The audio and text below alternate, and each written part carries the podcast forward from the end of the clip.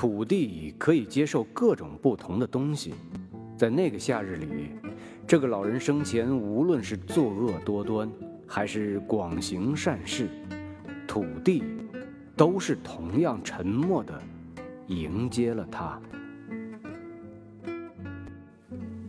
各位朋友，大家好，我是和大家一起读书的老高。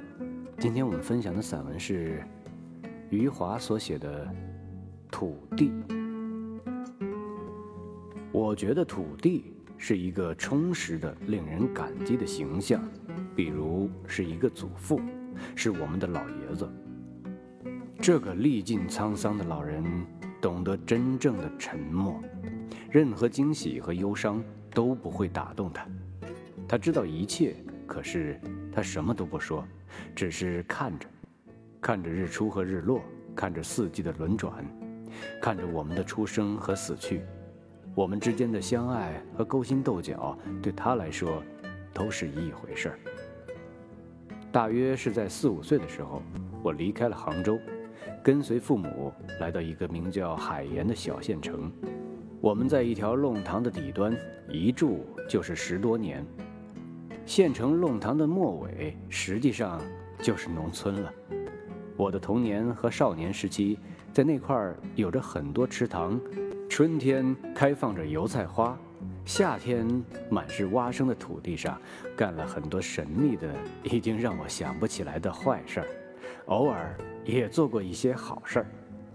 回忆使我看到了过去的炊烟从农舍的屋顶出发，缓慢地汇入到傍晚宁静的霞光里。田野在细雨中的影像最为感人。那时候。它不再空旷，弥漫开来的雾气不知为何让人十分温暖。我特别喜欢黄昏收工时农民的吆喝。几头被迫离开池塘的水牛走上了狭窄的田埂，还有来自蔬菜地的淡淡的粪味儿。这南方农村潮湿的气息，对我来说就是土地的芳香。这就是土地给予我一个孩子的最初的礼物，他向我敞开胸膛，让我在上面游荡时感到踏实，感到他时刻都在支撑着我。我童年伙伴里有许多农村孩子，他们最突出的形象是挎着割草篮子在田野里奔跑，而我那时候是房屋的囚徒。父母去上班以后，就把我和哥哥反锁在屋里，我们只能羡慕地趴在楼上的窗口，眺望那些在土地上施展自由的孩子。他们时常跑到楼下来和我们对话，他们最关心的是在楼上究竟能望多远。我哥哥那时已经懂得如何炫耀自己了，他告诉他们能望到大海。那些楼下的孩子个个目瞪口呆。谎言使我哥哥体会到了自己的优越，然而当他们离去时，他们黝黑的身体在夏天的阳光里摇摇晃晃，嫉妒就笼罩了哥哥和我。那些农村孩子赤裸的脚和土地是那么和谐。后来我到了上学的年龄，就开始有机会和他们一起玩耍了。那时候的农民都没有锁门的习惯。他们的孩子成为我的朋友以后，我就可以大模大样的在他们的屋子里走进走出。屋中有没有人对我来说无所谓，我可以随便揭开他们的锅盖，看看里面有没有年糕之类的食物，或者在某个角落里拿一个西红柿什么的。当然，更多的时候是我挎着一个割草篮子，追随着他们。他们中间有一个年龄稍大的。好像比我哥哥大一岁，他叫什么名字我已经忘了，只记得他很会吹牛。我印象最深的一次是他说他父母结婚时，他吃了满满一篮子糖果，当时我们几个年龄小的都被他骗得瞠目结舌。后来是几个年龄大的孩子揭穿了他。向他指出，那时候他还没有出生呢，他只是嘿嘿一笑，一点儿都不惭愧。这个家伙有一次穿着一条花短裤，那色彩和条纹和我母亲当时的一条短裤一模一样，当我正要这样告诉他时，哥哥捂住了我的嘴。比我大两岁的哥哥已经知道我要说什么。过了一会儿，他悄悄告诉我，如果我刚才说出那句话，他们就会说我母亲的下流话。当时我心里是一阵阵的紧张。那个爱吹牛的孩子很早就死去了，是被他父亲一拳打死的。当时他正靠墙站着，他父亲一拳打在他的脖子上，打断了颈动脉，当场就死了。这事在当时很出名。我父亲说，他如果不是靠墙站着，就不会死去。因为他在空地上摔倒时会缓冲一下。父亲的话对我很起作用。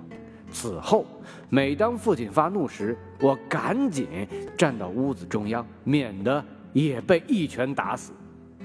他家弟兄姐妹有六个，他排行第四，所以他死后，他的家人也并不是十分悲伤，他们更多的是感叹他父亲的倒霉。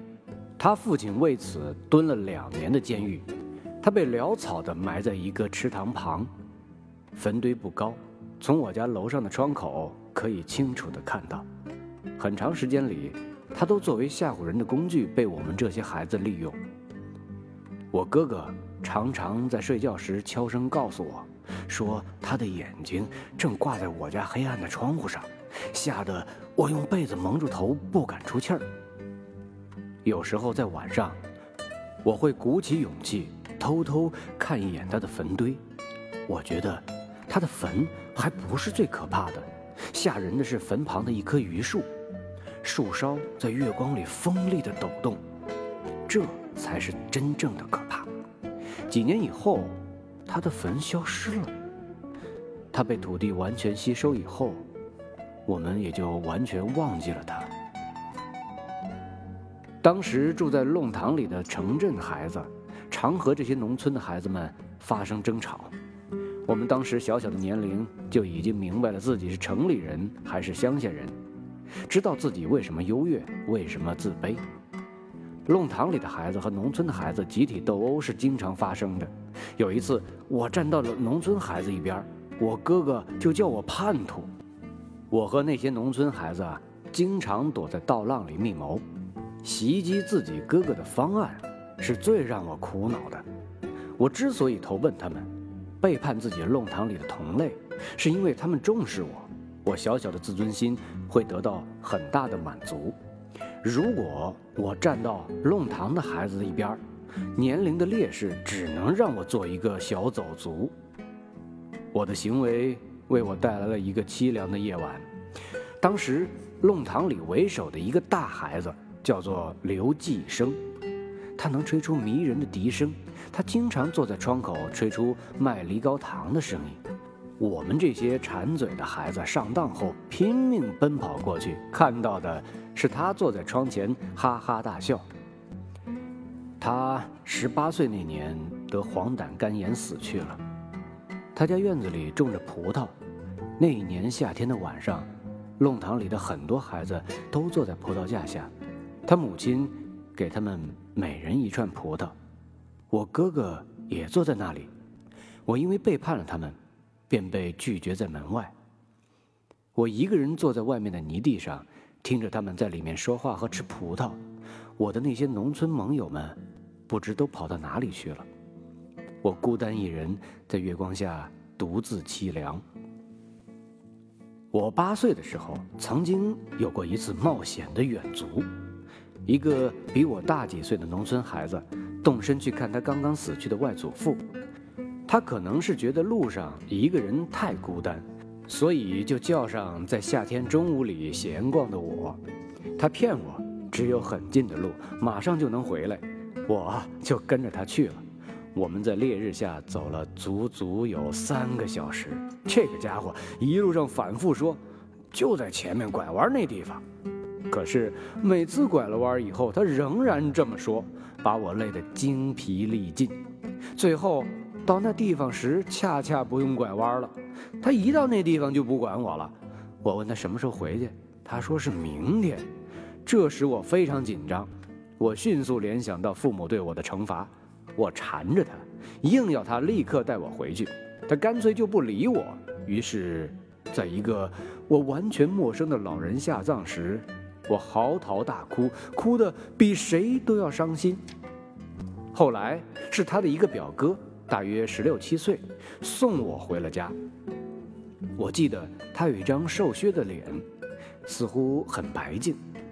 路上他不停地和我说话，他笑的样子使我当时很崇拜。他详细告诉我夜晚如何到竹林里去捉麻雀。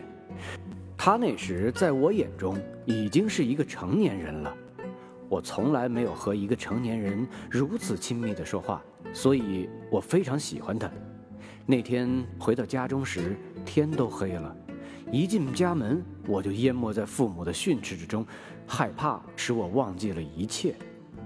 一直到第二天清晨醒来后，我才又想起了他。他送我回家后都没有跨进我家的家门，我也不知道他是什么时候离开的。那一天是我第一次看到什么是葬礼。那个死去的老人的脸上被一种劣质的颜料涂抹后，显得十分古怪。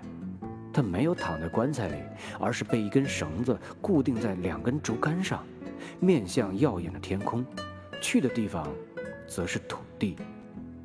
人们把它放在一个事先挖好的坑中，然后盖上了泥土，就像我有一次偷了父亲的放大镜，挖个坑放进去，盖上泥土一样。土地可以接受各种不同的东西。在那个夏日里，这个老人生前无论是作恶多端，还是广行善事，土地。都是同样沉默的，迎接了他。